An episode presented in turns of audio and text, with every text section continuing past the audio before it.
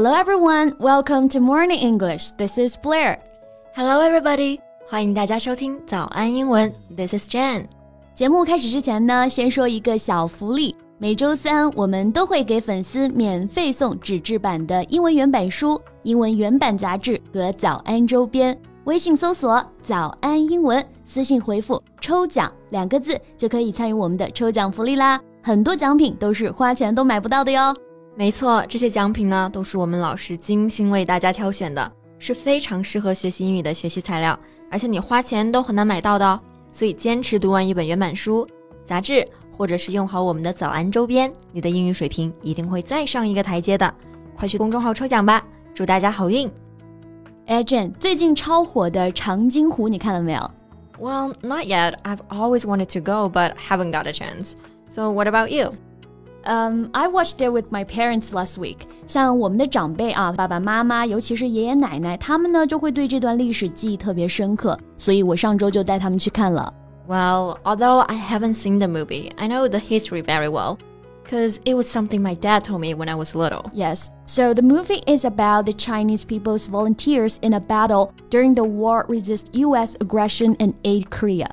没错， 那《长津湖》这部电影呢，就是讲述了中国人民志愿军在抗美援朝战争当中的英勇事迹。这里我们学习到两个表达，第一个是 Chinese People's Volunteer，就是表示中国人民志愿军。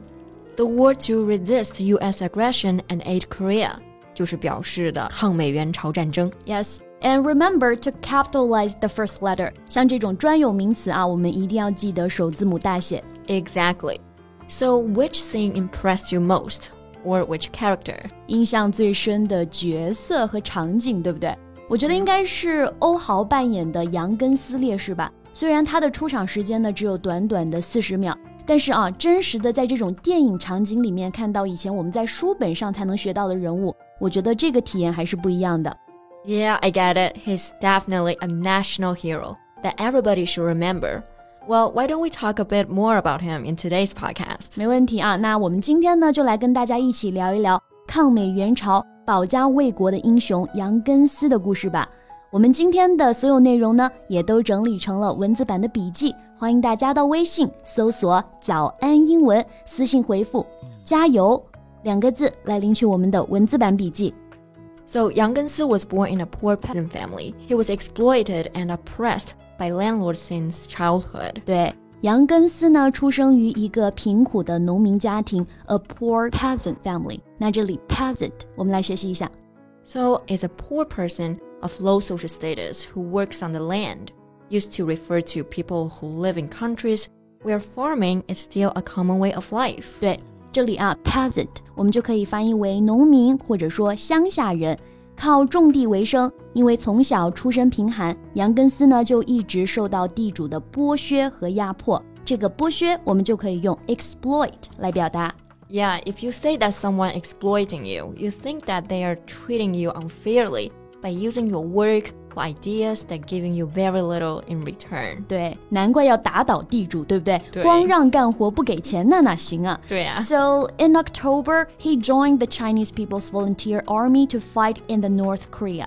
对，那在一九五零年十一月份的时候呢，抗美援朝战争第二次战役当中，杨根思，he was then the company commander of a volunteer army was ordered to take a platoon to guard the small Kowloon on the bank of Changjin Lake, which was responsible for cutting off the retreat route of the U.S. Army to the south. Exactly.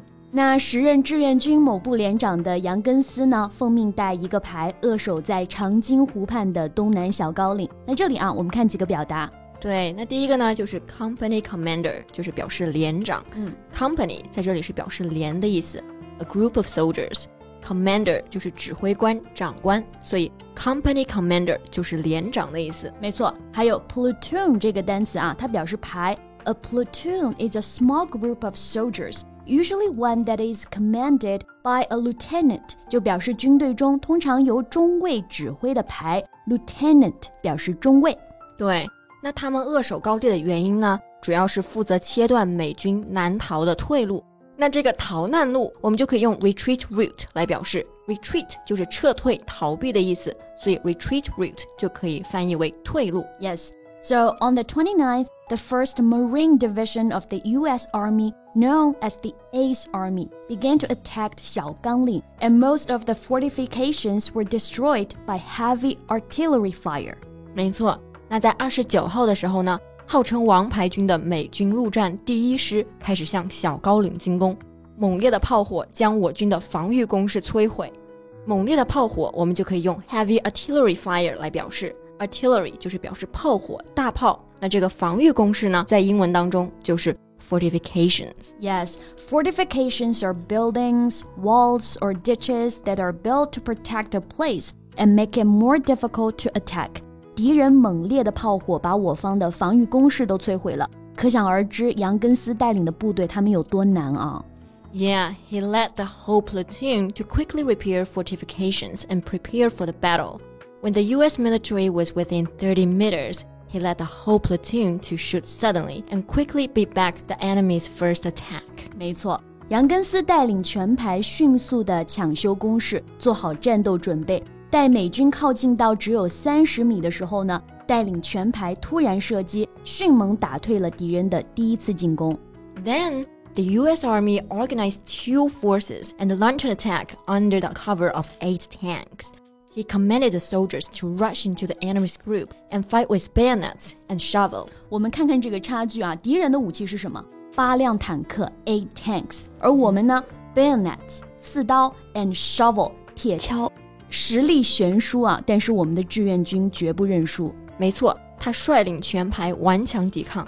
以人在阵地在的英雄气概，接连击退美军八次进攻。When he was the only one left, he threw a grenade and pulled the fuse. He resolutely picked up the explosive bag and rushed to the enemy group and died with the enemy. He was only 28 years old. 哇，在最后只剩他一个人的时候，他投完手榴弹，拉着了导火索，毅然抱起炸药包冲向敌群，与敌人同归于尽，年仅二十八岁。那这里呢有两个单词。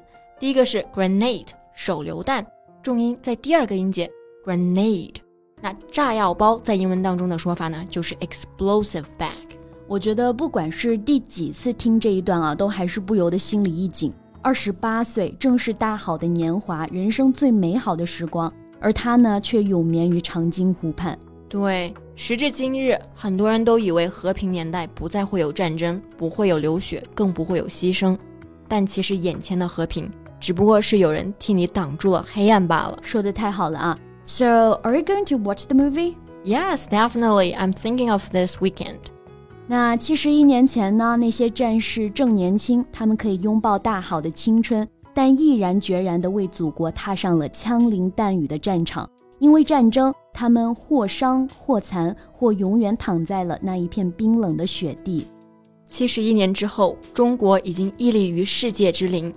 前辈的故事仍然发人深省，勿以往之不谏，知来者之可追。和平年代，我们更应该居安思危，反思过往，展望未来。OK，那今天我们的节目呢就到这里了。最后再提醒一下大家，我们今天所有的节目内容呢都整理成了文字版的笔记，欢迎大家到微信搜索“早安英文”，私信回复“加油”两个字来领取我们的文字版笔记。So thank you so much for listening. This is Blair. This is Jen. See you next time. Bye. Bye.